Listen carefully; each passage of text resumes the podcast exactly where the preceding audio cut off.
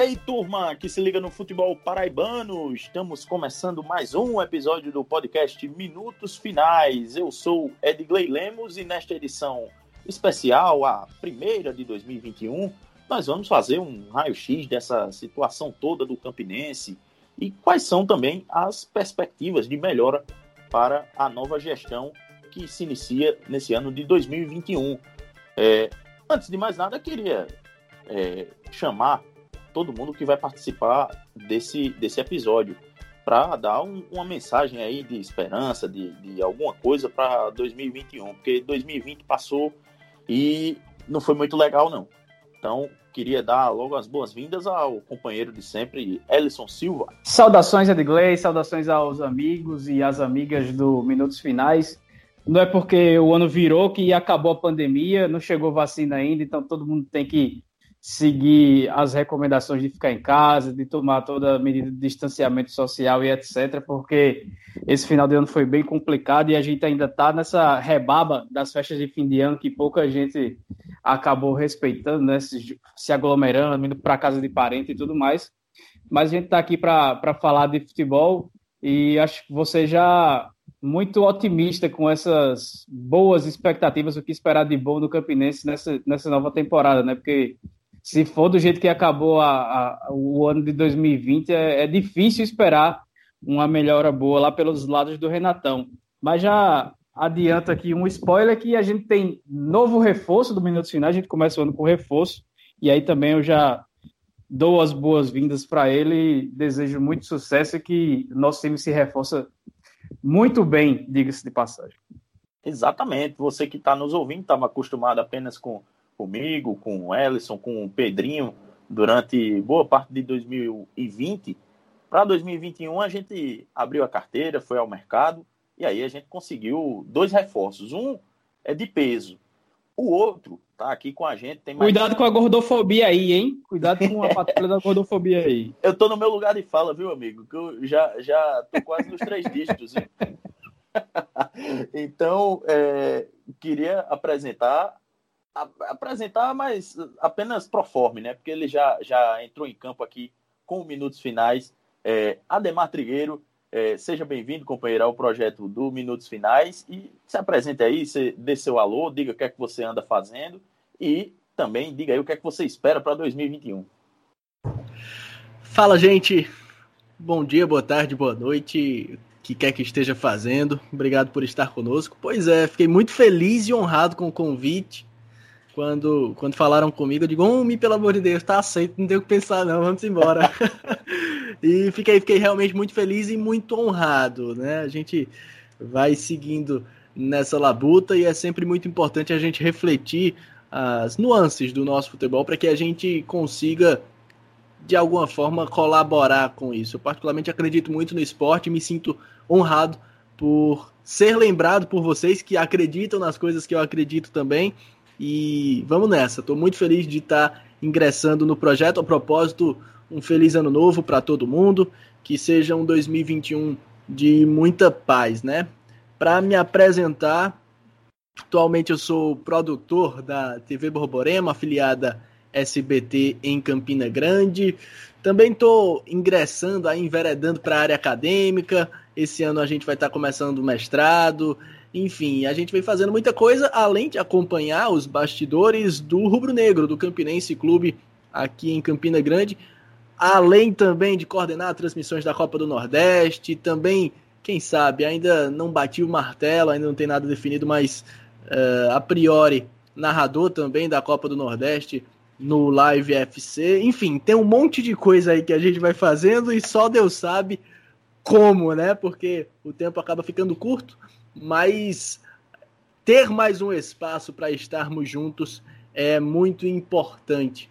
E como bem foi dito, a gente começa o ano, claro, pensando para frente, pensando no esporte, mas também pensando em cada um de nós, né?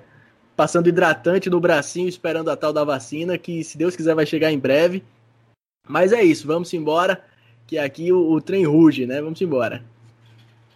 Pois é, pois é, rapaz. E, e para completar o time desse episódio 63, quero chamar de volta um companheiro é, mais que especial, que é o Zé Pereira, lá do podcast Baião de Dois, que particularmente sou fã e inspirou bastante a gente a iniciar o, o Minutos Finais. Então, Pereira, chega para cá e dá o teu alô.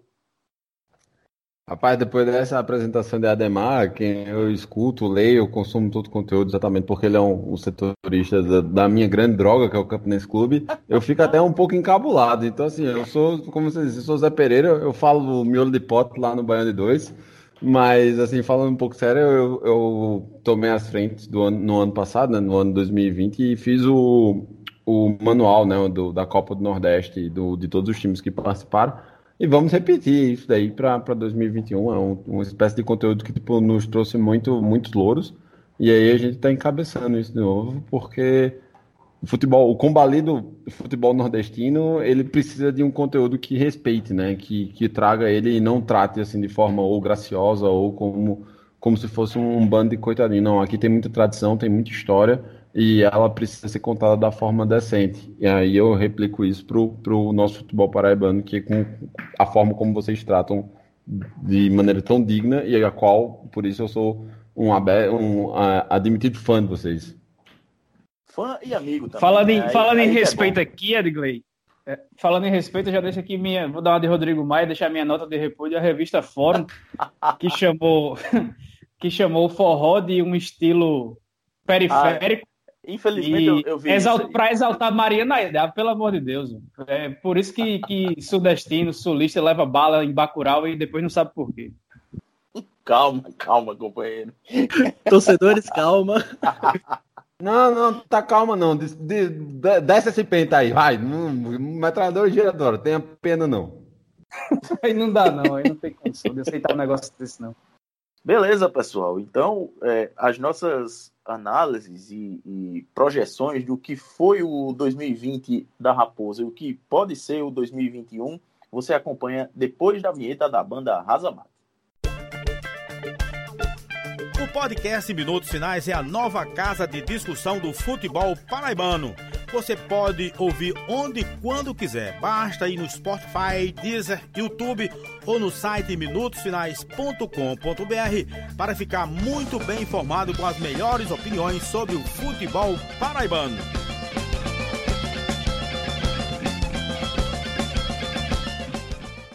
De volta com a edição 63 do podcast Minutos Finais. E antes de a gente iniciar o papo, é, queria lembrar de, de, das nossas parcerias, né? A primeira com a loja Chique Chique, que tem um, um catálogo para lá de vasto de produtos temáticos da nossa cultura nordestina. Só tem coisa boa e se eu fosse você eu não perdia tempo não. Acessava logo lá o Instagram da loja, arroba Chique Chique Oficial, ficava ligado lá logo no que nas estampas que estão chegando cada uma cada uma melhor do que a outra para você fazer logo o seu pedido e também fazer valer o seu descontinho, né? Porque quem escuta aqui o Minutos Finais já sabe, tem sempre um cupom de desconto com a palavra-chave que a gente lança aqui ao longo do programa. Então eu queria que Ellison fizesse aqui logo a, as vezes de, de, correio da boa notícia e trouxesse qual é a, a, a palavra-chave que a turma vai poder usar para garantir o primeiro presente de 2021 já que a gente está falando do Campinense né, nesse episódio, estamos e iremos falar ainda mais da Raposa. Então, o Campinense que está devendo tanto por aí, mas para você ele vai trazer uma molezinha que é 15% de desconto com a palavra-chave Raposa. Então, quem for comprar essa semana na loja Chique Chique, eu que passei meu fim de ano com uma camisa muito massa, que eu pedi lá para fazerem uma arte do trecho de uma música que eu gosto bastante, e eles acabaram fazendo de maneira brilhante, perfeita e tudo mais. É, usa a palavra-chave raposa que você vai garantir aí do minutos finais 15% de desconto para andar muito bem vestido aí nesse início de 2021, Edgley. Ainda tem isso, né? Além das estampas lá disponíveis, você ainda pode é, pedir um produto personalizado é, com a sua própria é, própria é, característica, sua própria cara, digamos assim. Então, uh, todo mundo que nos, nos segue e nos ouve, é só usar a palavra-chave lá no arroba chique chique oficial. E o nosso outro parceiro é o FutePB, que tem tudo sobre o futebol paraibano, tanto profissional quanto amador. Eles cobriram, é, no final do ano, cobriram a final do, do, do campeonato paraibano feminino. É, aliás, mandar um abraço para Iago Sarinho e Ana Flávia Nóbrega, que fizeram a cobertura brilhantemente pela Rádio Tabajara, junto com Stefano Vanderlei, que narrou a partida. A Ana, muito bem nos comentários, e Iago também, mandando muito Deram bem. um show, viu, Edgley? Deram um show. Exatamente. Mandaram muito bem e tenho certeza que honraram a memória de, de, de Glaucio Lima, que tristemente nos deixou no, no final do ano.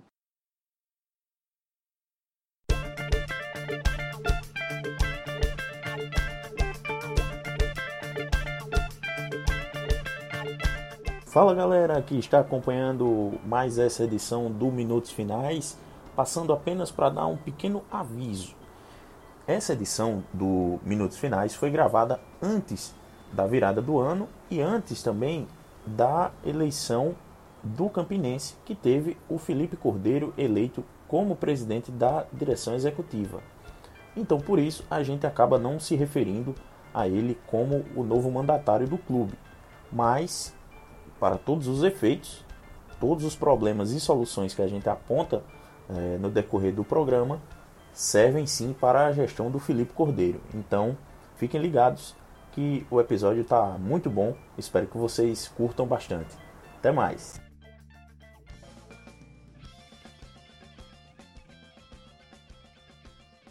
Mas agora, partindo para o nosso, nosso tema central do, do episódio, vamos falar desse ano maluco que foi 2020, não só para todos os outros clubes, mas especificamente para o Campinense, que vem nessa sequência aí, né? Diria que desde 2018 vem numa, numa sequência bem, bem complicada de, de resultados, não, não, não levanta mais a taça do, do campeonato paraibano, é, vem acumulando dívidas em excesso e o valor da, da, dessas dívidas está ficando impagável, como a gente já abordou em outros episódios. Mas para falar da ótica de quem já esteve na cadeira de presidente do, de um clube, de um clube numa situação parecida com a do Campinense, é, eu queria chamar o nosso, dá para a gente chamar de amigo, né? Que é o Dudu Monsanto, é, narrador que passou pela ESPN é, e hoje está na Dazon, ele narra a Série C do Campeonato Brasileiro, entre outros tantos campeonatos é, que a, o, o, serviço de streaming tem à sua disposição. Então, queria que o Dudu Monsanto falasse um pouco da experiência dele à frente do Serrano, lá do Rio, que ele praticamente tirou da inatividade e bateu na trave no acesso para a primeira divisão do campeonato estadual lá do Rio de Janeiro. Oi, Edgley, oi, Pedro, oi, Ellison. É um prazer estar aqui no Minutos Finais com vocês. Olha, em relação ao que eu tive de experiência no Serrano, né, e o que está acontecendo no Campinense, por exemplo, é uma dívida muito grande, né? Uma dívida de 20 milhões de reais é, é uma dívida muito superior à que a gente encontrou por lá. No Serrano, é, por ser um clube que ainda tem algum patrimônio, foi feito um negócio envolvendo um terreno que o clube tinha. Esse terreno foi trocado pelo pelo valor né, dessas dívidas. A construtora que vai fazer um empreendimento nesse terreno, ela deixou esse dinheiro nas mãos do Serrano para que o Serrano pudesse negociar com seus credores. Eu presidi o departamento de futebol, né? Essa negociação não foi feita por mim, mas o clube negociou dessa maneira, né? Ele pegou uma propriedade, um terreno, vendeu esse terreno e com esse dinheiro ele acertou as pendências que são bem menores né, do que esses 20 milhões do Campinense.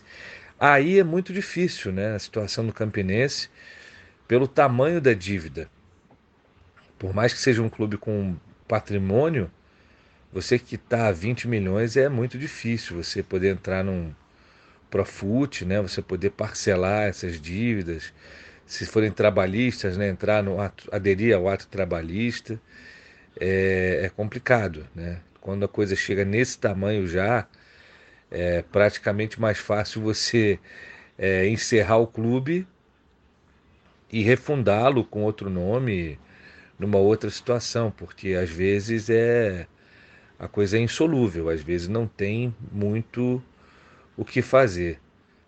A pergunta de vocês, né? Dá para investir e pagar dívidas ao mesmo tempo? É muito difícil, né? É muito difícil. No caso, o Serrano, o que fez? Ele não tinha condições de tocar o departamento de futebol.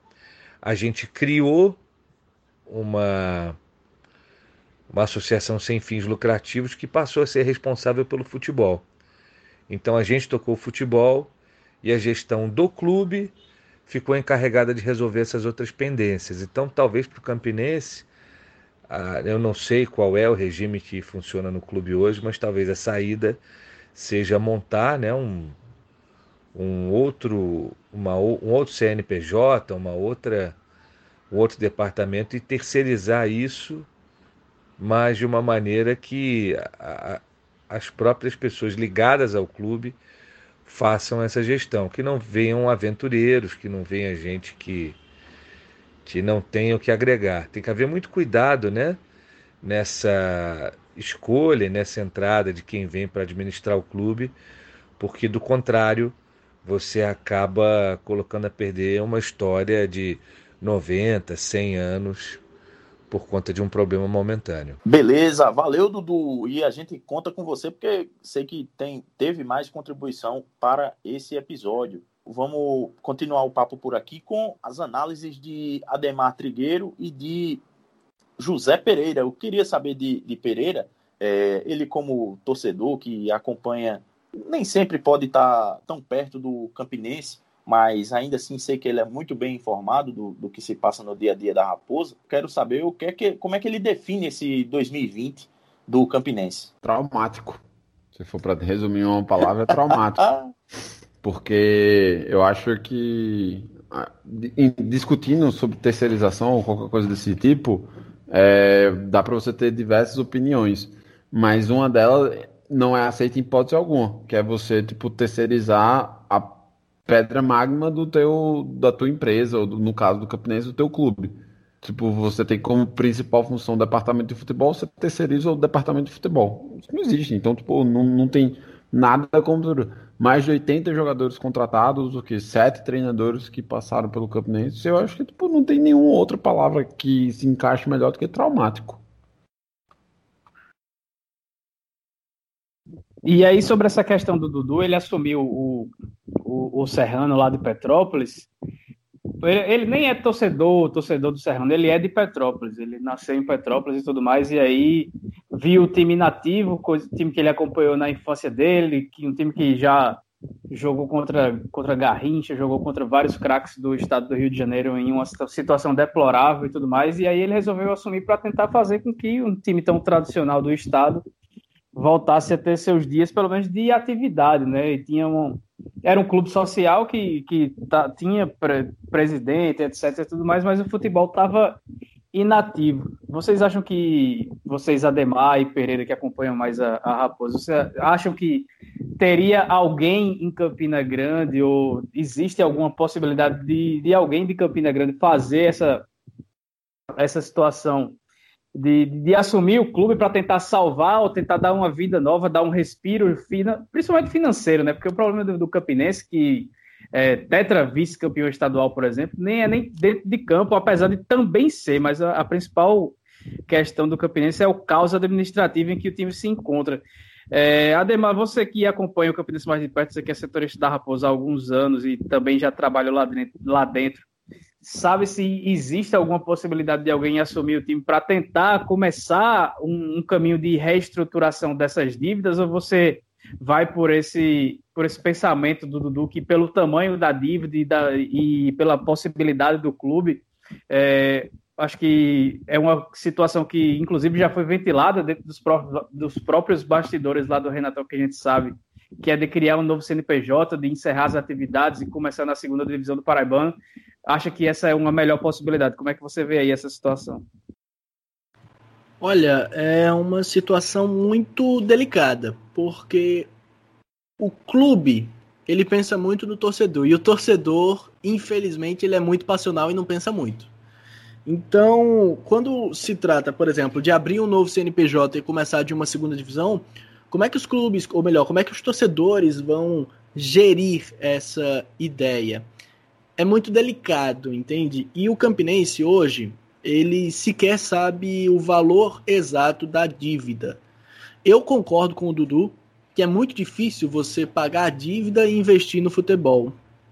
Mas ao mesmo tempo é necessário ter um pensamento e um olhar muito carinhoso para a dívida, porque se você continua apenas alimentando esse buraco, vai ter uma hora que o buraco vai engolir. Não tem o que fazer, né? É, hoje o Campinense teria aproximadamente 20 milhões de reais em dívidas mas nem o próprio Campinense sabe qual o valor dessa dívida. E existem algumas possíveis soluções, talvez. Uma delas seria o estádio Renatão, que fica numa região muito valorizada no alto da Bela Vista, em Campina Grande. Tem um terreno realmente muito grande, é um quarteirão. E para a gente ter, é, trocar em miúdos a gente é uma área onde tem alguns apartamentos, alguns condomínios de alto padrão, e estes condomínios de alto padrão teriam talvez um terço ou um quarto do espaço da Bela Vista. Quer dizer, no local do estádio Renatão, daria de repente para construir ali quatro apartamentos de alto padrão. Mas aí também tem uma outra questão importante, que é a questão das escrituras, a questão de documentação, e o Campinense não está em dia é, com essa situação. O Campinense, infelizmente, não tem de onde tirar, né? E o futebol é algo que você precisa pôr o tempo todo. Então, de fato, é uma situação muito delicada. Eu ouvi recentemente, não, não posso deixar isso em aberto, não posso dizer quem foi, mas de alguém que cogitou recentemente assumir a presidência do clube e que teria declinado desse desejo por temer que o clube fechasse as portas na mão dele. Alguém que, quer dizer, alguém que vislumbra a possibilidade de ser presidente, olha só, e dizer, poxa, eu amo tanto esse clube que eu tenho medo de assumir ele fechar nas minhas mãos. Eu não sei como é que eu ia conviver com isso no resto da minha vida é muito delicado, é uma situação realmente delicada.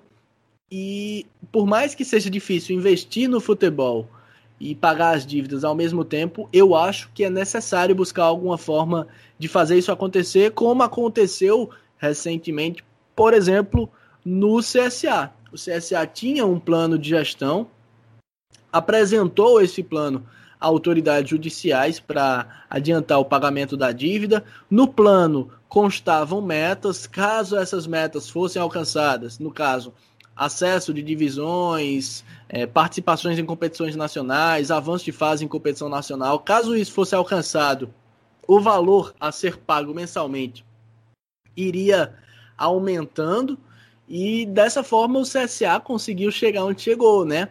É, o Campinense talvez precisasse ter um planejamento maior nesse sentido, mas acaba esbarrando nas próprias limitações. Limitações estas que, infelizmente, a gente precisa é, dizer. O clube não tem uma real noção do seu valor de, de, de, de dívida. O clube não aparenta, não, pelo menos por enquanto, não querer fazer uma auditoria que seria extremamente necessário para ter uma real noção. Provavelmente até porque lá no passado talvez algumas coisas tenham é, não tenham ficado muito bem amarradas. E uma auditoria traria isso à tona. Pessoal, conselheiros que estiverem porventura ouvindo estão agora efervescendo de raiva. Mas são realidades. E, infelizmente, o torcedor do Campinense também, até pelas conquistas recentes, tem a ideia de, Campinense, de que o Campinense é um clube muito, muito grande, gigante, que deveria estar lá à frente. Mas não se pode confundir o potencial de crescimento com a realidade do momento. É necessário ter pés no chão. E infelizmente é algo que o futebol de Campina Grande como um todo não tem. E é por isso que a situação é tão delicada. O Campinense é um clube centenário, mas vale se destacar que o futebol veio apenas na década de 60 Então, todas essas dívidas das quais a gente está falando não foram acumuladas ao longo de 100 anos propriamente, mas em especial nas últimas décadas. E é uma situação realmente muito delicada e a nova gestão que assumiu agora realmente vai precisar de muita habilidade para poder conviver com isso e fazer o clube conviver também. Ademar, um, uma informação que você trouxe no fim do ano passado, né, que é, quem tem uma mentalidade um pouco mais liberal é, acha que sempre terceirizar, privatizar e tudo mais acaba sendo a solução para os problemas. E aí o Campinense resolveu fazer isso para tentar jogar a Série D, né? Tentar jogar porque não jogou, participou, mas não jogou. E ainda assim contratou uma empresa para terceirizar seu futebol e acabou e acaba a temporada de 2020 devendo essa própria empresa, né? Você pode trazer mais detalhes aí dessa situação que você trouxe nas suas redes sociais?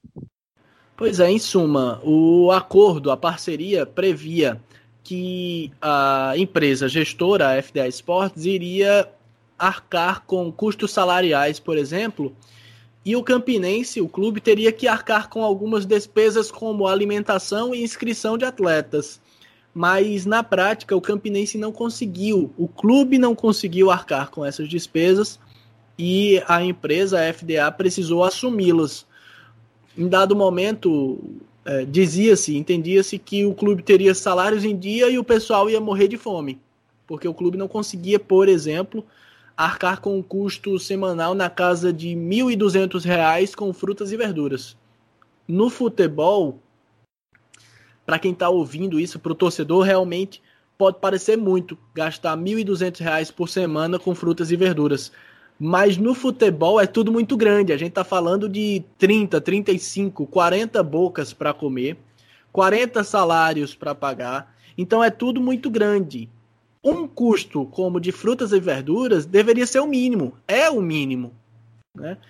E o Campinense não tinha condições de arcar com isso.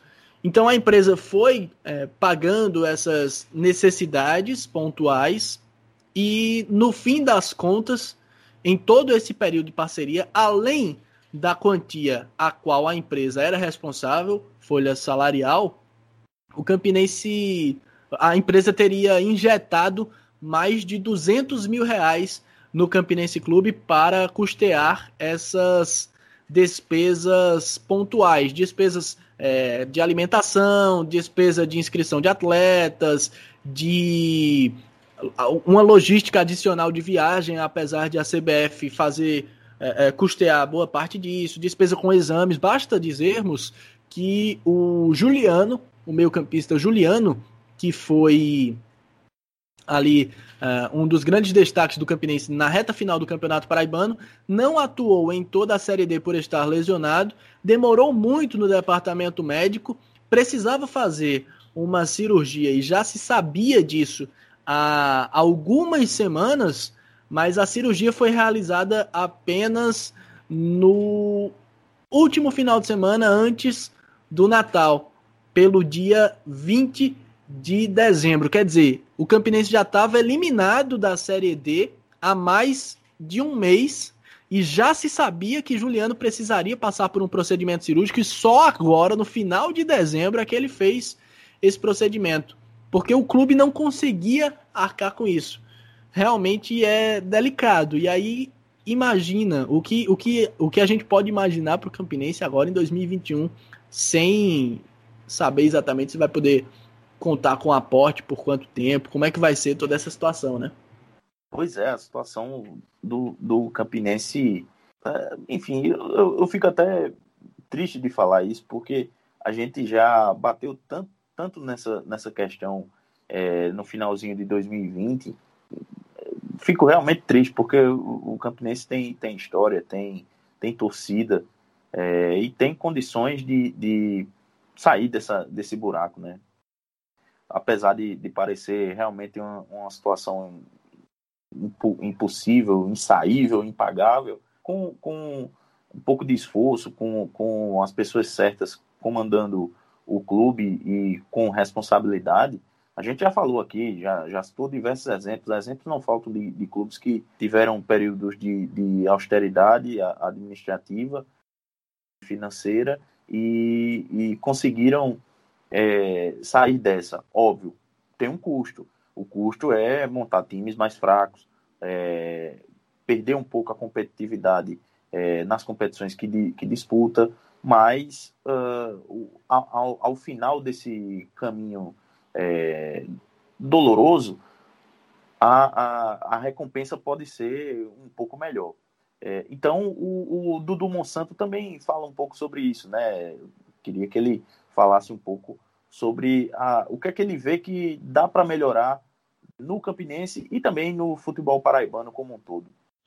Quando a gente fala de competições nacionais e você vai comparar aí os investimentos dos times, né, que, que participam dessa disputa, naturalmente Sul, Sudeste, até o Centro-Oeste, eles têm acesso a mais recursos, a mais investimentos.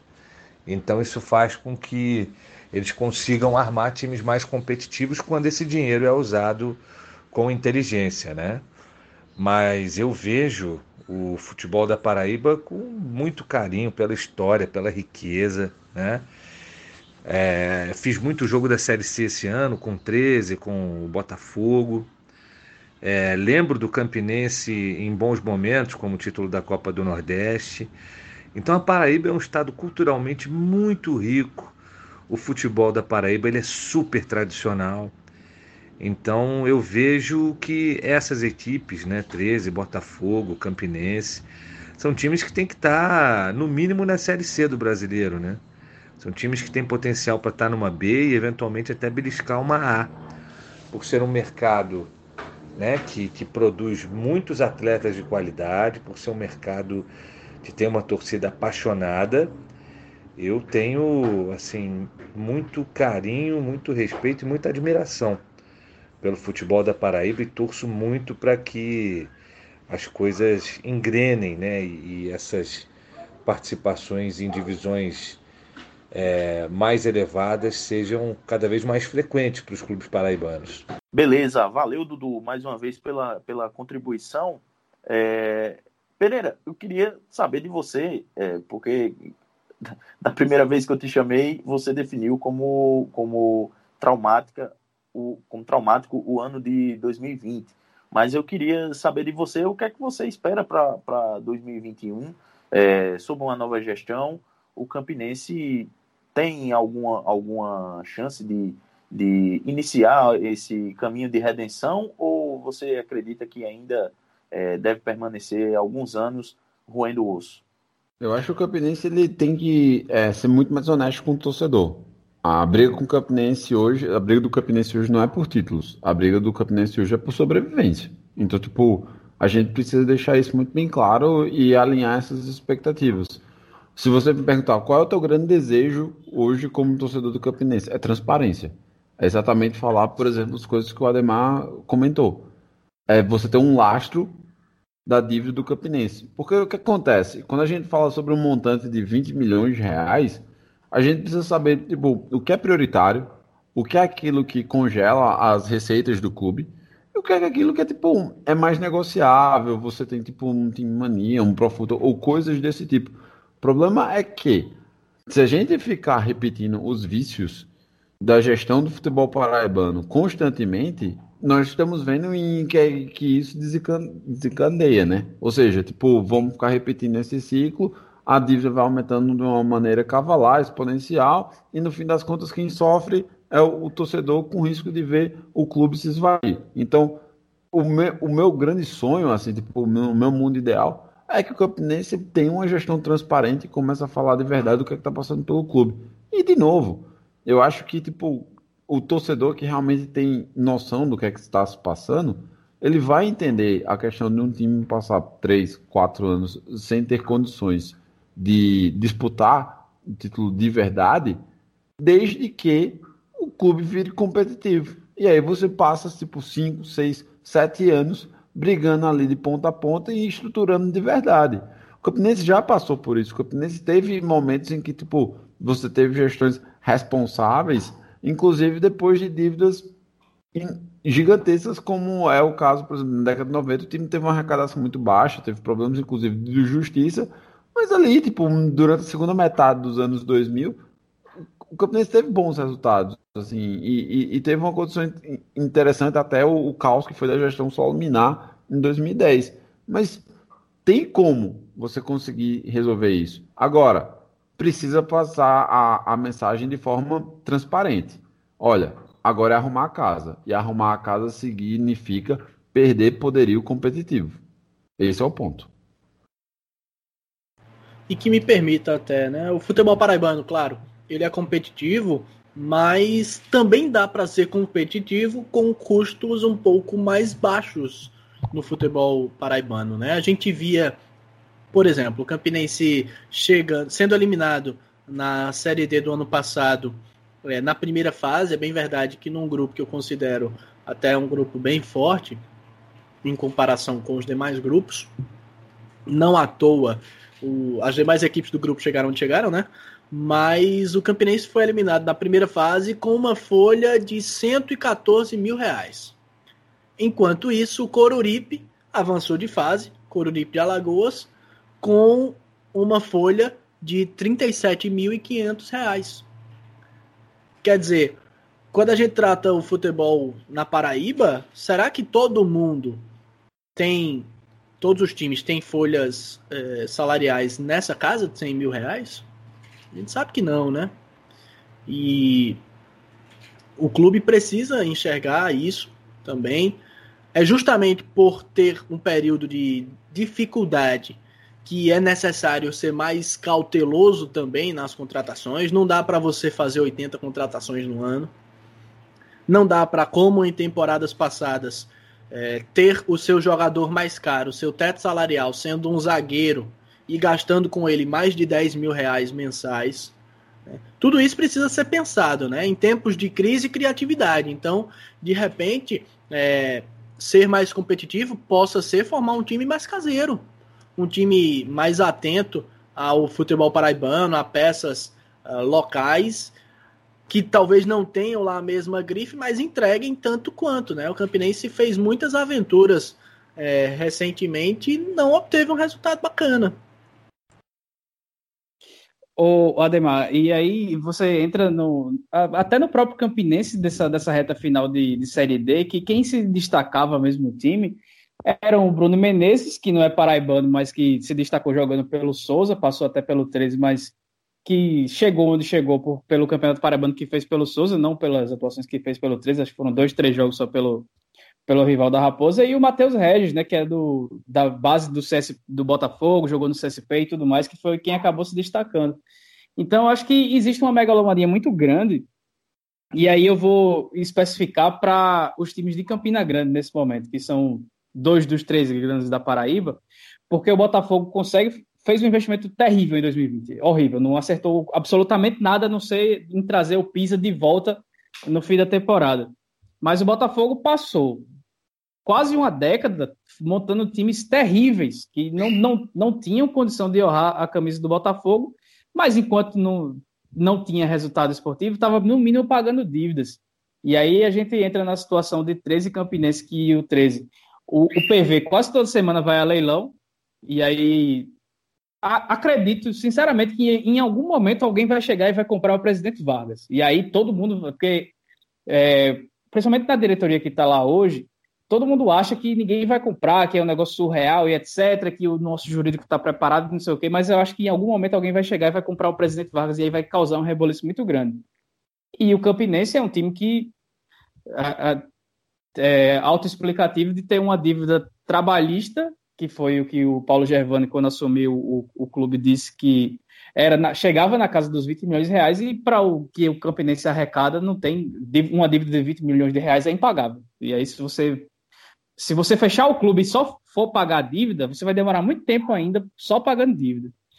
Então, é, falta muito disso de investir menos e tentar. E foi uma discussão até que o nosso companheiro Pedro Alves trouxe, trouxe alguns episódios atrás de falar que os times não têm, não têm a sensibilidade ou os pés no chão de saber que precisam contar, cortar na própria carne para conseguir ter um futuro um pouco mais administrável, um futuro mais sustentável. Vão gastando, gastando, empurrando dívidas para frente e aí acaba chegando nessa situação que eu acho que pode ser até o título desse episódio aí que o Pereira falou, que o Campinense hoje em dia não luta por títulos, luta simplesmente para sobreviver, o que é uma questão extremamente preocupante e, e, lamentável e que não deveria chegar ao ponto de um time com a camisa e com a estrutura do Campinense é, passar por esse tipo de situação em 2021, né?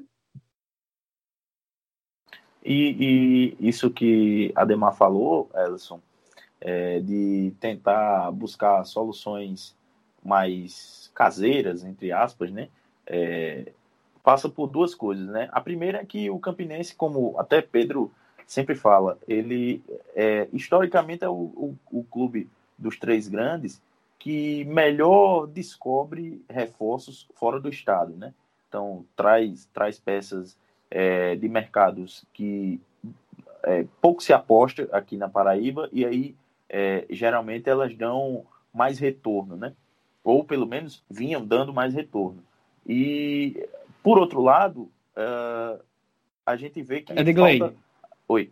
Edgley, só, só te interrompendo rapidinho. E aí você, por administração sustentável, você passa por uma questão que eu acho, na minha visão, é muito básica, muito básica, que se você tem pouco, é muito mais vantajoso você investir numa categoria de base que possa lhe dar retorno lá na era, frente do que você trazer medalhões por aí que Isso. vai gastar e sabe e não, não tem a menor garantia de que vai ter absolutamente nada em troca, que é o que vem acontecendo no Campinense nessas últimas temporadas, por exemplo. Um time que acertou em Matheus Regis e Bruno Menezes foi o mesmo time que contratou Jobson, que pagou para trazer Daniel Sobralense, que há duas temporadas não jogava profissionalmente. Então é um negócio que não tem explicação e que foge muito da racionalidade de alguém que deve comandar o futebol profissional. Reinaldo yeah. Alagoano, centroavante de grife, que tem a mesma quantidade de gols que eu no Paraibano 2020. é, e, e, sobre isso da categoria de base, era o, o segundo ponto que eu ia abordar aqui. É, o Campinense não tem, pelo menos é, recentemente, desde que comecei a cobrir o, o, Campeonato Paraibano lá em 2013, 2014, pelo Voz da Torcida. Não, eu não vi o Campinense formar é, um time na categoria de base. Se formou, era sempre um time é, emprestado, né? Era alguém que já tinha um projeto, um, um, jogadores já era um time pronto que aí passa a jogar com as cores do, do Campinense para defender o clube em alguma competição, um paraibano sub-20, alguma coisa do tipo mas ter um trabalho consistente de formar jogadores, de garimpar é, é, essa turma e, e, e subir para o time profissional, não tem. E a gente sabe que, como o Ellison bem falou aí, é uma das saídas para os clubes que estão em dificuldade financeira. Forma jogadores, vende uns, negocia outros por empréstimo, alguma coisa do tipo, bota em outras vitrines para poder vender e assim. É como o CSP tentando... se sustenta, Edgley, aqui na Paraíba mesmo, como, como o CSP se sustenta sem, sem Lima, né? de resultados possíveis, mas também não também. deve a ninguém, né? Não deve a Exato. ninguém. Exatamente. Agora, em torno disso tudo, também tem uma outra situação que eu acho muito pertinente, que é a questão da estrutura física. É... E eu acho que a, a divisão de base tem tudo a ver com isso, de certa forma. Não eu, não, não, eu não consigo entender, não me desce o fato de você ter um espaço como o Estádio Renatão, que a gente já falou há pouco, que tem 15 anos de inauguração. O Renatão completou em 2020 15 anos de inauguração. Então a gente está falando aqui em 2021, já tem mais de 15 anos. E é um, vamos lá, é um estádio que nunca recebeu um jogo oficial. Tem alguma coisa errada aí, né? Não faz sentido. E que sequer é, é, é utilizado para o seu, o, a, o seu desenvolvimento, né? Porque basicamente, o torcedor do, do, do Campinense não, não fica muito feliz com esse tipo de, de, de, de análise, de constatação, mas o Renatão é um campo de treino. E aí você também precisa, passa pela transparência, que o Pereira falava há pouco, você precisa também definir, decidir o que você faz daquilo. Peraí, é um estádio, então vamos organizar, vamos mandar jogo aqui. Porque mandando o jogo é, aqui a gente já corta uma, um custo que a gente teria lá no Amigão, porque mandando o jogo aqui a gente pode comercializar um pouco mais de publicidade, pode arrecadar um pouco mais em torno disso, pode vender lanche, enfim. Ou pode-se entender, não, realmente não é um estádio, a gente não vai conseguir mandar jogo aqui porque o gramado, o terreno não é tão bom, porque ainda falta adequar algumas medidas e a gente não tem recurso para isso. Então, beleza, vamos trazer isso, vamos botar de repente uma categoria de base, vamos tentar fazer alguma coisa por trás do, do Renatão. Não sei se vocês conhecem o espaço físico, mas por trás do Renatão tem um ginásio, é o ginásio César Ribeiro, salvo engano, que historicamente era um grande local da cidade, recebeu o show da Xuxa, por, por exemplo, por lá, e tem um mini campo. Aí sim. Que tem um mini campo lá, é, show da Xuxa é top, né? Tem um mini campo lá que não é utilizado para absolutamente nada. Será que não dava para fazer a ele tá perdido lá, hoje só tem o terrão, mas poxa, será que não dá para botar meia dúzia de placa de grama de qualquer forma mesmo ali, só para você manter categoria de base, para você tentar treinar de alguma outra forma, para você até preservar o gramado do dito estádio Renatão, enfim, tudo isso passa é, por um planejamento. Né? Se você, o que é que você vai fazer com o seu patrimônio, com o seu espaço físico, o que é que você vai fazer com sua divisão de base, se é que você tem, o que é que você vai fazer com o seu time profissional, se você vai apostar em novos atletas como Matheus Regis ou se você vai apostar em medalhões como Daniel Sobralense, Reinaldo Alagoano e Jobson. E você vê isso acontecendo no mesmo ano, sem saber qual o norte. Então, assim, também tem uma questão de planejamento aí, né? E acho que dá para a gente dizer que é, dificilmente o, o, o, intuito da FDA vai ser investir em categoria de base, né? É, eles, pelo que deu para entender um pouco do, do negócio da FDA, eles ganham pela quantidade, né? É, é, é, eles compram e vendem no, no varejo, no atacado, sei lá, sempre me confundo com, com, com essa terminologia. Mas enfim, eles compram e vendem em, em grande quantidade, e aí é, o, o negócio é esse, fazer girar, é, entra um dinheiro daqui, sai dali, mas é, nunca exatamente do, do bolso deles. Né? A qualidade é de 1,99, viu? Pois é. mas, uh... mas faz sentido, né? O quanto de, de, comerciante que a gente vai por aí comprando coisa ali na 25 de março e vendendo aqui, né? Então... Exato, exato, exatamente. É. Eu vou Santa Cruz e Capibaribe, né? Que é mais pertinho. Eu vou pegar carona nessa, na conversa do que o Edmar falou, inclusive já sobre a, a, própria questão da base. É, porque é o seguinte, eu acho que. E ainda indifere o tamanho do clube, pelo menos no Nordeste. Aliás, assim, vamos, vamos falar nacionalmente, assim. Quem quer ter um aumento considerável de receita, investe na base, porque a base é o verdadeiro promotor de recursos de um clube de futebol hoje em dia. Por quê? Porque o, a grana que você tem de receita, ela tem um teto visível ali. É a lotação do teu estádio e esse é o ponto, assim. Um futebol caro como o paraibano, há muito tempo, há muito tempo os ingressos que são cobrados no futebol, no Campeonato Paraibano, nas, nas séries CD, vão muito além da realidade da cidade que vai continuar limitando tipo, aquele público fiel de 1.500, 12 mil pessoas. E num caso agora, como a gente está tendo uma pandemia que tipo, bloqueou qualquer possibilidade de receita via venda de ingresso. Então, os clubes eles continuam. E, e aí, essa é uma parte assim muito, muito triste da gestão é, do, dos times de Campina Grande.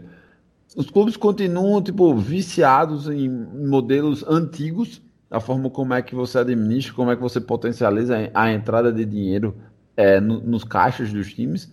E quando eles não conseguem isso, quando eles têm alguma espécie de frustração, eles vão lá e abertamente criticam a torcida, como se o adepto tivesse obrigação de gastar uma parte do seu salário, se deslocar até uma praça esportiva ou amigão, que tipo, como a, aqui a gente tá falando tipo, nem todo mundo desfruta de um carro, se você vai de ônibus dá um trabalho considerável para tipo, ver um Reinaldo Alagoano com a camisa 9 do Campinense.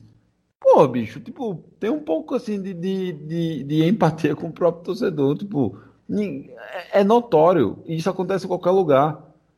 Enche-se o estádio quando o time está bem. Se ele não estiver bem, vão sempre os mesmos torcedores. Eu era um desses caras, por exemplo. E aí você vê, né? Um desenho administrativo todo voltado para arrecadação via venda de ingresso em períodos normais, num domingo à tarde, que esteja passando Flamengo e, sei lá, Coritiba, e esteja chovendo, o torcedor vai sair de casa para assistir Campinense e Guarani de Sobral, por exemplo. é complicado, entendeu? Então, é, é, eu bato muito nessa tecla de que eu falo muito do estádio Renatão porque eu acredito que parte da saúde financeira para o futuro do Campinense passe por um estádio próprio, que no caso é o Renatão, já que você já tem aquele, a, aquele espaço, aquela praça de esportes lá. Seja para você regularizar a situação documental e abrir um dela pagando a dívida, seja para você tentar maximizar suas receitas, como falei há pouco, através de publicidade e de arrecadação. Mas enfim, o fato é que, como o, o José Pereira falou aí, o, o, a mentalidade, e isso precisa mudar, a mentalidade do, do gestor de futebol aqui em Campina é que basicamente é só mandar o, o pessoal para campo e pronto pagar ingresso tal, e esquece que a administração de um clube de futebol pode ser explorada de uma forma muito maior. E a gente tem exemplos aqui em Campina mesmo de alguém que faz isso muito bem. A Unifacisa faz isso muito bem no basquete. Né? Tem um espaço bacana num ambiente, acho que podemos falar assim, familiar, confortável, que dispõe de um banheiro bacana se você precisar utilizar por lá, que dispõe de uma animação, de um entretenimento que vai para além do esporte. Poxa, eu, particularmente, gosto, gosto muito. Se tornou o meu espaço de torcedor ir para a Arena Unifacisa. Quer queira a Unifacisa vença, quer não, eu saio de lá feliz, porque é divertido. Né, fazendo ola para lá e para cá, vendo um jacaré de pelúcia. Você vende uma experiência, né, é. Edemar? E você cria uma ligação com o clube, por exemplo. A gente falou dos espaços grandes e consideráveis do Renatão e do PV que não são utilizados para absolutamente nada que não seja futebol com tanto torcedor fanático aí em Campina Grande, em Campina Grande que, por exemplo, nesses meses que, o, que os times estão inativos, poderiam ir para uma piscina, para fazer um churrasco e tudo mais no clube social, gastando dinheiro para isso e ficando muito feliz por estar participando da vida social ativa do clube. Ah, ir para um bar, aproveitar o final de ano e você ter uma opção para além de uma camisa. Infelizmente, essas coisas não estão disponíveis na realidade de 13 Campinense. Eu estava dando uma olhada, falando novamente do box aqui da Unifacisa. É, você se associa lá, né? Vira um sócio torcedor nesse período. Entre outras coisas, você ganha uma caneca, ganha uma camisa oficial, ganha um boné, ganha um jacaré de pelúcia, é, ganha uma tá até faixa, máscara agora. uma máscara. Quer dizer, se você chegar na loja do 13 ou do Campinense, corre um sério risco, eu me atrevo a dizer isso, e, independentemente de quando você estiver ouvindo esse, esse episódio. Quer queira em janeiro, fevereiro, março, já tenha vacina ou não, corre um sério risco de você não ter máscara ou não ter uniforme. Exato, é isso mesmo. Isso é verdade verdadeira. E aí eu, eu falo exatamente porque, tipo, hoje, sou uma pessoa que não mora em Campina Grande, sofro muito com isso. Tipo, Aliás, assim, eu, eu particularmente eu não tenho comprado mais os uniformes do Campinense por, por uma série de motivos, principalmente as críticas da falta de transparência. Mas sempre que algum colega meu que vai visitar, que vai perguntar, tipo, ah, onde é que eu posso comprar? Eu indico, cara, vai na loja. É um espaço físico legal. E aí, esse é o ponto, assim. É uma loja que, tipo, ela é bem estruturada, ela é bem organizada, mas há uma, uma, uma clara falta é, de de supply, de demanda mesmo, assim, de organização logística, para que o, o, o, time disponha de produtos dele mesmo. E, e esse é o ponto. E, é, é, isso é o que eu acho mais mágico. Assim, já mudou de fornecedores diversas vezes e o problema continua sendo do mesmo jeito. Eu acho assim, e, e, e é incrível. Eu acho que a grande diferença é que, por exemplo, a gente nunca apostou num fornecedor de patos.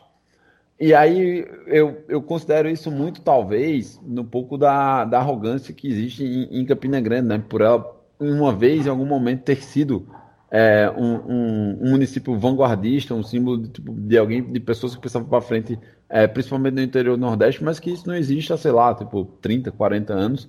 Porém, assim, o saudosismo ainda é muito, é muito vigente.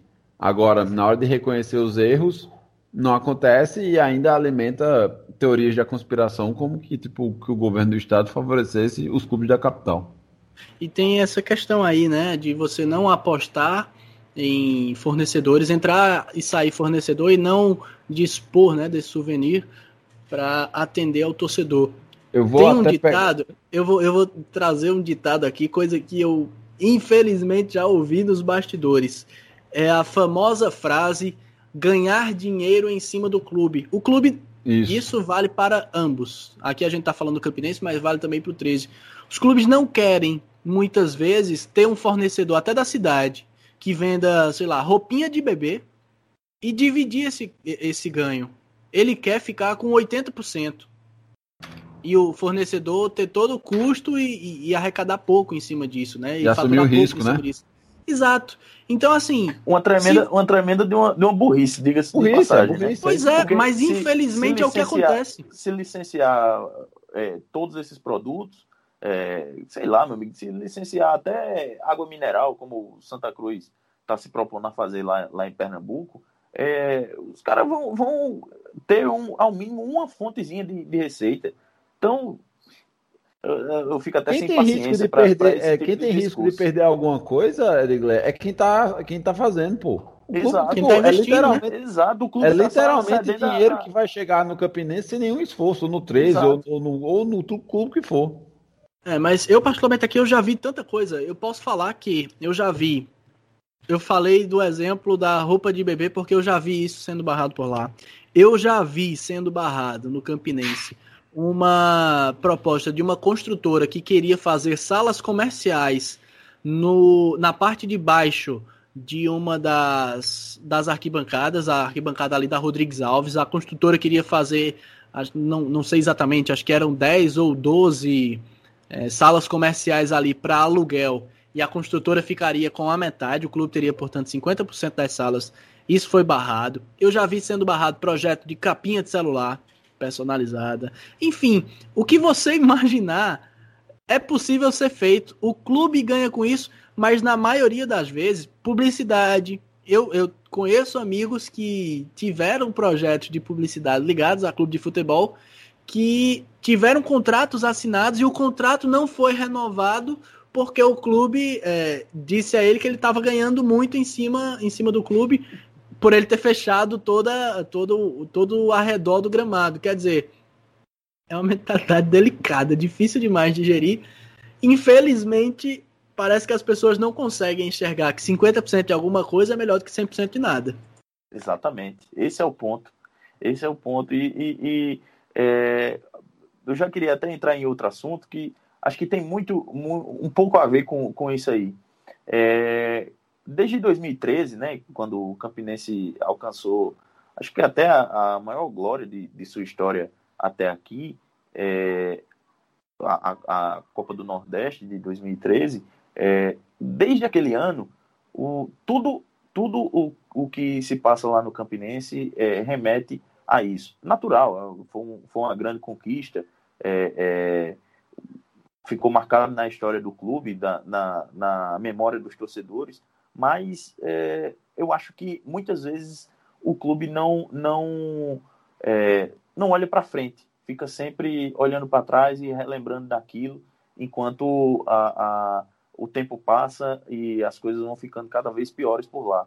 Então, é, eu queria saber de vocês, como é que vocês veem essa relação, eu diria até tóxica, do, do Campinense enquanto instituição é, com o título de 2013? Parece Já... até que aqueles namoros que você termina e depois fica só com a lembrança, de lembrança boa. Só que acabou por um motivo, né, meu amigo? Aí você esquece toda a parte ruim do relacionamento e aí só, só fica com, com as lembranças que lhe convém e tudo mais para dar aquela saudade, mas eu acho que essa parte no Campinense já passou, né? O Campinense precisa olhar para frente, aí eu vou deixar os amigos para que tem mais detalhes e que tem mais vivência com essa situação para explicar um pouco melhor. Nada, Edson. Todos nós estamos, estamos vendo essa situação. Eu, inclusive, eu escrevi uma coluna recentemente no pbesportes.net barra Trigueiro sobre os malefícios da romantização do tradicionalismo no futebol. A gente acha que por ser tradicional o clube vai entrar como favorito em qualquer competição, que o peso da camisa vai favorecer sempre. E na maioria das vezes não é assim, né? No futebol você precisa ganhar no momento. A gente é muito saudosista e o saudosismo nada mais é do que a lembrança do que foi bom um dia e que não necessariamente seja bom hoje. Eu costumo muito comparar que o torcedor paraibano ele gosta de se comparar e ele olha para estados vizinhos, como por exemplo o estado de Pernambuco, imaginando, fantasiando que está muito perto de Esporte Náutico e Santa Cruz, quando na verdade está bem mais próximo do Central de Caruaru e ele não se deu conta, né? E você, Pereira, como torcedor, como é que você vê esse apego em excesso a, a esse título de 2013? Tanto que, basicamente, todo ano de 2013 para cá, o Campinense sempre recorre a alguém que esteve presente naquele título. Muitos, alguns já se aposentaram, outros que ainda seguem em atividade para tentar salvar o clube, né? Esse ano, acho que foi o caso do Bismarck, foi o caso do, do Zé Paulo, o próprio Oliveira Canindé também, que desde Pantera. então Pantera, exato, foi o próprio Oliveira Canindé que não fez nenhum trabalho de tanto destaque nos últimos anos, mas aí mais recente, né? Porque ele até conseguiu acesso com, com o CSA e tudo mais. E também para você que, que é torcedor, é, como é que você vê os, os malefícios dessa gestão? E aí trazendo para um pouco um pouco para a parte mais administrativa do William Simões, né? Que prestava muito, muito pouca conta, comandava o Campinense basicamente sozinho, e aí na sua gestão ele conseguiu levar o time a duas finais da Copa do Nordeste, mas hoje em dia o time paga o preço por esses gastos que talvez não sejam compatíveis com o que arrecadasse e também é, um, um, um pouca, pouca, transparência né, nessa época com tudo que aconteceu no, nos bastidores aí da Raposa. É, eu, eu, eu, acho assim, tipo, responder essa pergunta vai me fazer passear por, por diversas esferas. Então, assim, a primeira é, tipo, o que, que a torcida quer? Ela quer que, tipo, que o clube dela seja representado ou que ela seja esportivamente competitivo? Meu ponto principal, o cerne da questão é, o William Simões conseguia fazer elencos competitivos, mas a um preço que acabou degradando o clube. Você não tem como provar isso. É, tipo, por, digamos assim, em, em, documentos eu não tenho mesmo, porque não havia prestação de contas.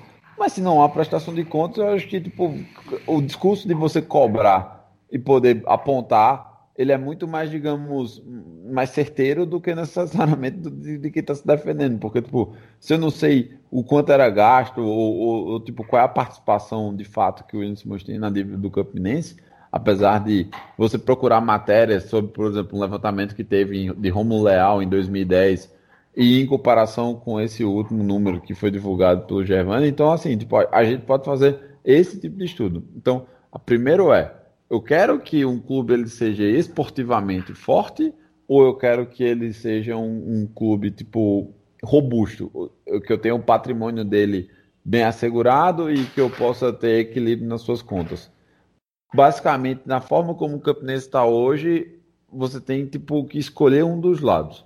A diferença é que o esportivamente forte para competir e gastar no mesmo nível que um Botafogo da vida vai degradar o patrimônio Campinense Clube. Eu não queria isso. Eu, como torcedor, eu não queria isso. Porque, tipo, vou falando exatamente o que é o, é, a Ademar disse, assim, séries D e C, que são séries assim, em que tipo, você tem um gasto e você não tem um aumento de receita considerável por serem divisões inferiores, isso significa que clubes tradicionais que têm um endividamento muito alto acabam tipo, sofrendo as consequências disso. Então, quando você enfrenta clubes mais recentes, que tipo com uma estrutura completamente nova, como a gente vai ver agora acontecendo com o Retro em Pernambuco, como a gente está vendo Floresta brigando aí pelo acesso, como você vê com Altos em Pernambuco, tipo, são clubes assim basicamente 2 mil para que tem um endividamento irrisório. E aí acaba que eles competem o mesmo campeonato do, do, do Campinense, do Central, do Itabaiana. Só falando de times do interior do Nordeste. Não, não vou querer nem colo de dizer que tipo, a, a realidade do Campinense é parecida com a América Natal, ABC. Longe disso, não é. Do, do River é parecido, mas desse time não é. Então, eu acho que esse é um primeiro ponto, assim. O que é que a torcida do Campinense quer? Aí, de novo, Vamos utilizar o brilho da gente para outra coisa, pegando carona também. Cara, quanto é que é? Então, assim, tipo, a diretoria do Campinense agora assume e fala: é o seguinte, é viável a gente ter jogo no Renatão, mas a gente vai precisar arrecadar, sei lá, 15 mil reais, 20 mil reais para fazer com que isso seja possível. Pô, tu acha mesmo que a torcida do Campinense não vai se mobilizar para conseguir fazer isso, cara? Tipo, você ter, de novo, assim, o primeiro jogo oficial no Campeonato Paraibano, o Renato foi inaugurado em 2005, de lá pra cá a gente não jogou uma vez no Paraibano. Tu acha mesmo que a torcida do Campinense não vai se mobilizar para tipo, realizar esse sonho? Independente de tipo, se é o estádio perfeito, o estádio, mas é o estádio do clube. É o que a gente tem. Tu acha mesmo que tipo, a gente não, não vai lá. Tipo... Lembrando assim, a torcida do Campinense foi fundamental em levantar o, o Renatão. Muito, mais da metade do que aconteceu ali é graças à torcida do Campinense. Tipo, eu via relatos de tipo torcedor que levantava, levava saco de cimento na bicicleta, pô. E tipo, pra quem não sabe, você tem que subir uma ladeira considerável. E o maluco é lá, velho, de bike. Tá entendendo? Então, tipo, bicho, pra mim, eu, fico um, pouco é, constrangido com toda essa situação. E pra completar a resposta, eu te digo, assim, em lógica de tweet, Ellison, é preguiça, assim, tipo, é muito mais fácil para um dirigente ou, ou, ou para quem está no comando você se ater a memórias do que necessariamente tipo, ter que se esforçar para construir algo novo. Principalmente sabendo que quem for assumir essa bronca agora não vai ter que colocar a mão na merda, ele vai ter que colocar um braço. É uma fossa desgovernada que está vazando para tudo que é canto. Ou seja, é um trabalho assim árduo, complicado, que vai exigir muito sacrifício. E a gente vive numa, num, dentro de uma, de uma, digamos assim, de, um, de uma lógica política como um todo, em que nós temos muitas reticências é, em relação a decisões impopulares. E gerir o Campinense hoje é, um, é uma salada de decisões impopulares que precisarão ser tomadas, ao ponto de tipo, ter que fazer parcerias com times de base de outros lugares, tipo, poder, por exemplo, pegar jogadores de uma Pedro Lima da vida ou coisa do tipo. Então, assim, é uma série de coisas delicadíssimas que a gente vai ter que tomar decisão mas que a torcida tem que estar ciente. E vamos ter que engolir a seco se a gente quiser o Campinense grande de novo. E nisso aí que Pereira falou, é, da preguiça dos, dos dirigentes, é, daqui a pouco já completa 10 anos né, do, do, do, título da Copa do Nordeste. Aí em 2016 o Campinense bateu na trave na, na final da, do Nordestão, mas de lá para cá, velho, foi ladeira abaixo. Então acho que é, que essa nova gestão da Raposa é, possa dar o pontapé inicial para uh, um período de mudança, né, de, de reestruturação é, financeira, administrativa é, do Campinense, que é um clube que, que não merece estar é, nessa situação dificílima é, em que se encontra. É um time, Edgley, que tem camisa pesada, que tem muita história, mas aí já dá para largar um pouco dessa Copa do, do, Nordeste 2013, né? Como você já falou. Já tá, estamos perto de completar uma década aí dessa conquista, e aí o clube tem que se estruturar para tentar figurar entre os postulantes a ganhar outra. E não ficar sempre apegado a uma conquista no passado que corre o risco de virar, é, nas nossas proporções aqui da Paraíba, do Nordeste tudo mais, um Botafogo, do, o que o Botafogo do Rio de Janeiro está sendo por exemplo, lá no Rio de Janeiro, e o que a portuguesa vem sendo em São Paulo, né? Então, o Campinense tem que, que se estruturar, pensar para frente e, e, não pode, e infelizmente não pode esperar mais, porque como já foi dito nesse episódio e até pelo Dudu Monsanto na sua primeira intervenção, talvez o que reste seja fechar as portas e abrir com outro nome, que aí é um, uma mácula muito grande, uma mancha muito grande que não um clube com o tamanho do Campinense, com a história do Campinense, não deveria e não merece passar. E até compreender, né, que e hoje, de certo modo, a gente pode falar sobre isso, porque o tempo já passou e a gente já consegue enxergar o, o, o tempo passado, né? Entender que estes fatos foram lapsos, de certo modo, a gente pode falar assim, porque não houve uma grande construção em torno de, de tudo isso, né? Não houve um, um avanço do ponto de vista futebolístico, não houve uma demonstração de planejamento. O Campinense se colocava como um time emergente, como um time que tinha tudo para crescer, mas que não conseguiu sair do canto, mesmo tendo organizado, tendo montado bons times, mas 2013, por exemplo, ele não conseguiu construir nada em torno de 2013. 2014 começou tudo de novo. Então, planejamento de 2013 não migrou para 2014. A gente pega 2013 pra... ele sequer teve segundo semestre, né, Demão? Exatamente. Quando a gente pega 2015, talvez a gente tenha tido um pouco mais de continuismo aí, né, de continuidade. A gente pegou aí Francisco de A no final de 2014, ele fica 15, 16, vai embora em 17, mas também foi embora sem conseguir um avanço, sem conseguir chegar a uma Série C, por exemplo, ah, que seria ele tão importante, embora, né? Ele foi embora na segunda rodada da Série D. Pois é, e aí não, não, ah, mas o time foi vice-campeão no Nordeste, olha que maravilha. De fato, foi uma campanha marcante que certamente tem um espaço é, muito especial no coração do torcedor raposeiro. Mas o que se construiu em torno disso, né? O time conseguiu se organizar para subir de divisão? Não. E de fato, o fato é que realmente não subiu. Então não pode só ficar nessa gana de achar que ah, vamos jogar a Copa do Nordeste. Então, deixa de jogar as outras coisas, vai jogar só a Copa do Nordeste. É, eu, eu gosto muito tudo isso é que a torcida ela tem que exigir que o Campinense seja mais clube e menos time. Porque entrou, entrou uma quantidade de recursos considerável, principalmente em premiação, e aí teve o lance da polêmica venda de Hulk e tal. Mas, cara, tipo, dinheiro com folha não é investimento. Dinheiro com folha é um gasto ali pro campeonato. A forma como você faz com que o, o clube ganhe dinheiro é através de outros jeitos, inclusive com a própria venda de jogadores. Não acontece. E aí, tipo, você vê peças da base surgindo no Campinense, e aí, tipo, isso é replicado para os outros times também, o, digamos, centro de ferro. É o, é o último recurso. É quando, assim, você esgotou todas as possibilidades. Aí você vai pegar um jogador, tipo, de Campina Grande ou da região ali, aos arredores, e aí coloca ele.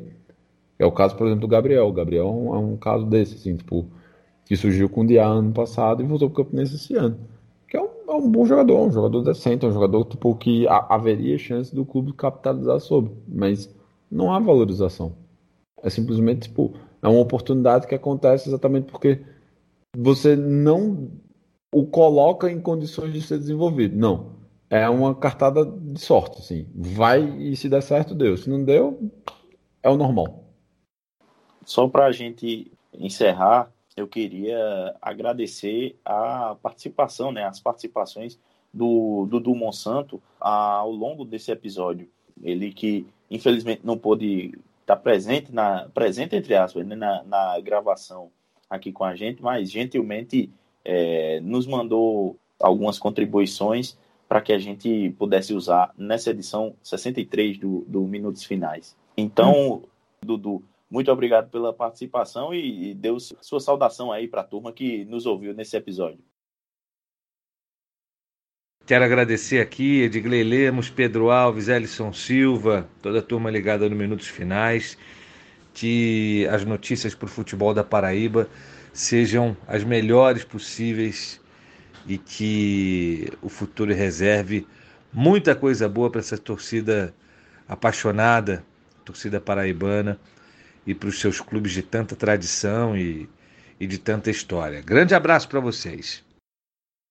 E aí eu também deixo, deixo meu agradecimento ao Dudu, eu que intermediei esse contato aí com ele, que foi super solícito e se dispôs a, a se disponibilizou a, ajudar a gente, e, além de grande narrador, grande apresentador, ele também é um grande escritor de livros. Eu tenho dois livros que ele escreveu recentemente, um que fala sobre um episódio em 1981 e outro que aconteceu em 2019, ano atrasado, né, já no caso, que depois vocês procurem aí a, a o que o Dudu já escreveu e realmente é um cara que a gente tem que tirar o chapéu, porque esse sabe muito e é um dos espelhos aí para a gente que está mesmo há muitos anos nessa estrada, Digle, que ainda assim tá, estamos engatinhando aí nessa, nessa área.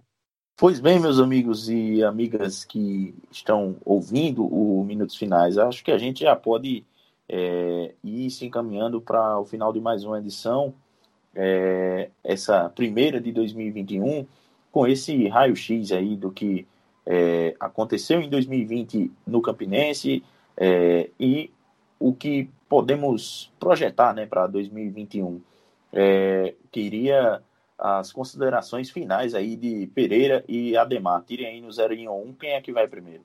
É, para 2021, eu acho que o, o, que o Campinense, o torcedor do Campinense, ele tem que exigir mais a responsabilidade. É entender que o momento da gente hoje não é de fazer frente, assim, não, não é um time que, que vai brigar por títulos.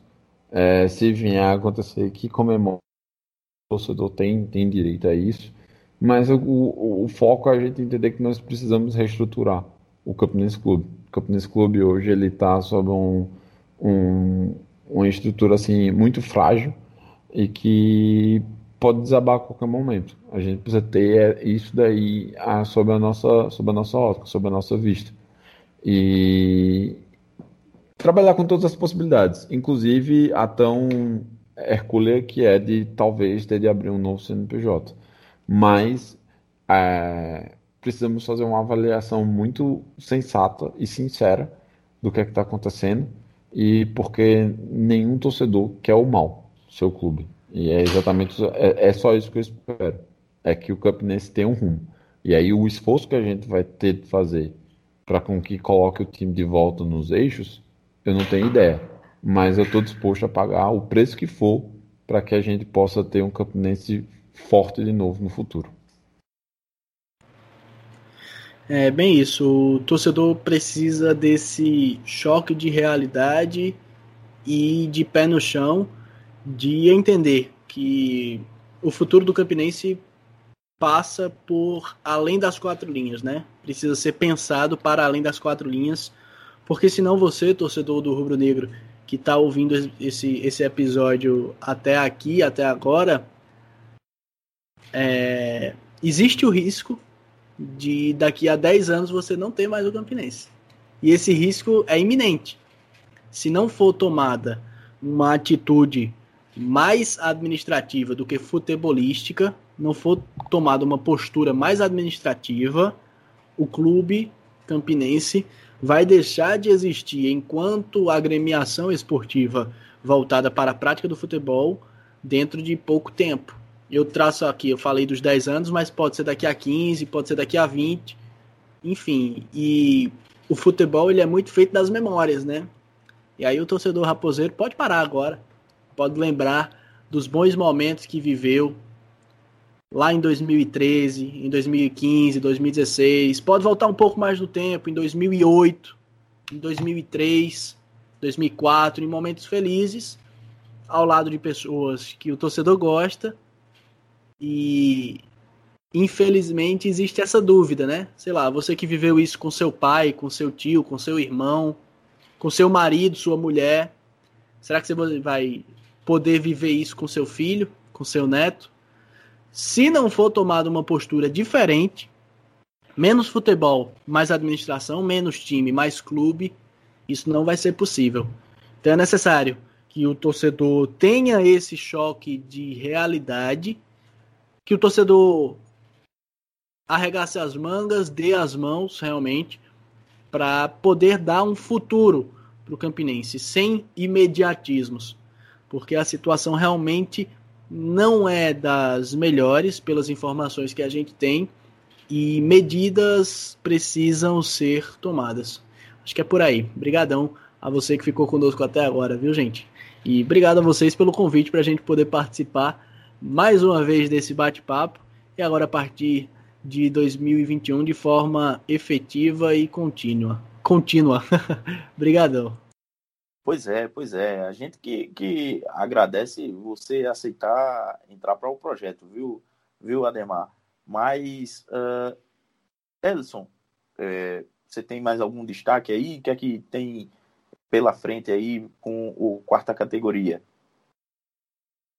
Quarta categoria segue a todo vapor, né? Falando aí dessa reta final da Série D do Campeonato Brasileiro, agora já chegando no mata-mata do acesso, mas sobre os minutos finais é, é um episódio que o torcedor raposeiro não, não gostaria de ouvir, mas a gente segue fazendo nosso papel de, inclusive de função social, né? De informar sobre a, a realidade dos clubes e a gente assim como o torcedor do Raposeiro, a gente fica muito preocupado com a situação que o clube chegou, né? Chegando nesse nível de, de situação bastante preocupante de ter gente de, de análise séria que acha que é melhor fechar as portas.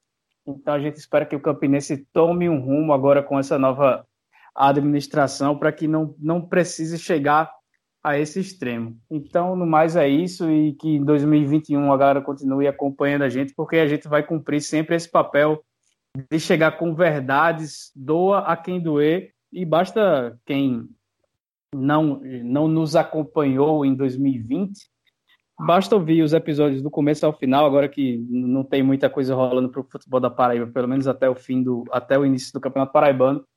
Basta ver que a maioria das previsões sobre absolutamente tudo a gente acabou acertando, viu, Edgley? Então é isso, valeu. Infelizmente acertamos, né? Era, eram previsões que a gente não gostaria de acertar.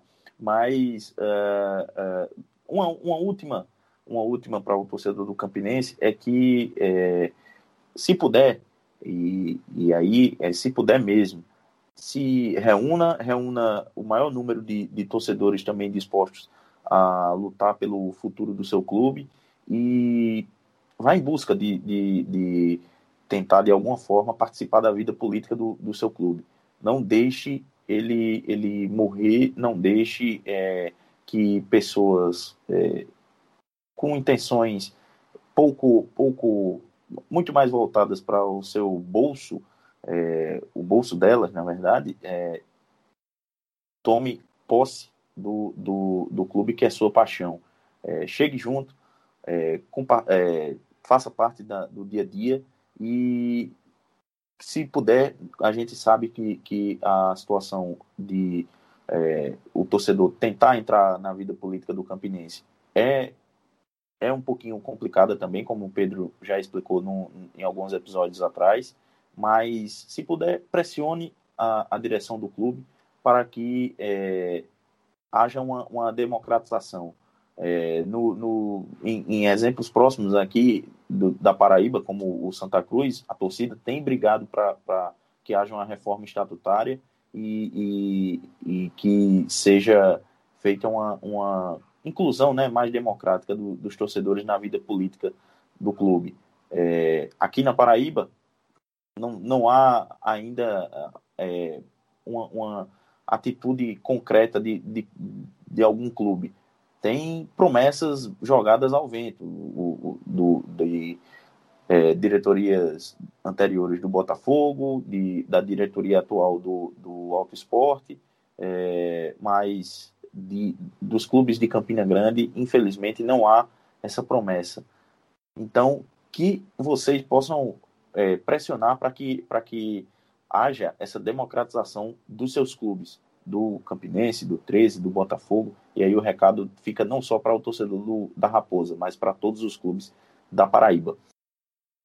Só mandar um abraço para nosso companheiro Pedro Alves, né, que teve de fora hoje, mas vai nos reforçar é, muito bem, agora com o joelho um pouco melhor nesse, nessa sequência de temporada. Desculpas, viu, Pedrinho?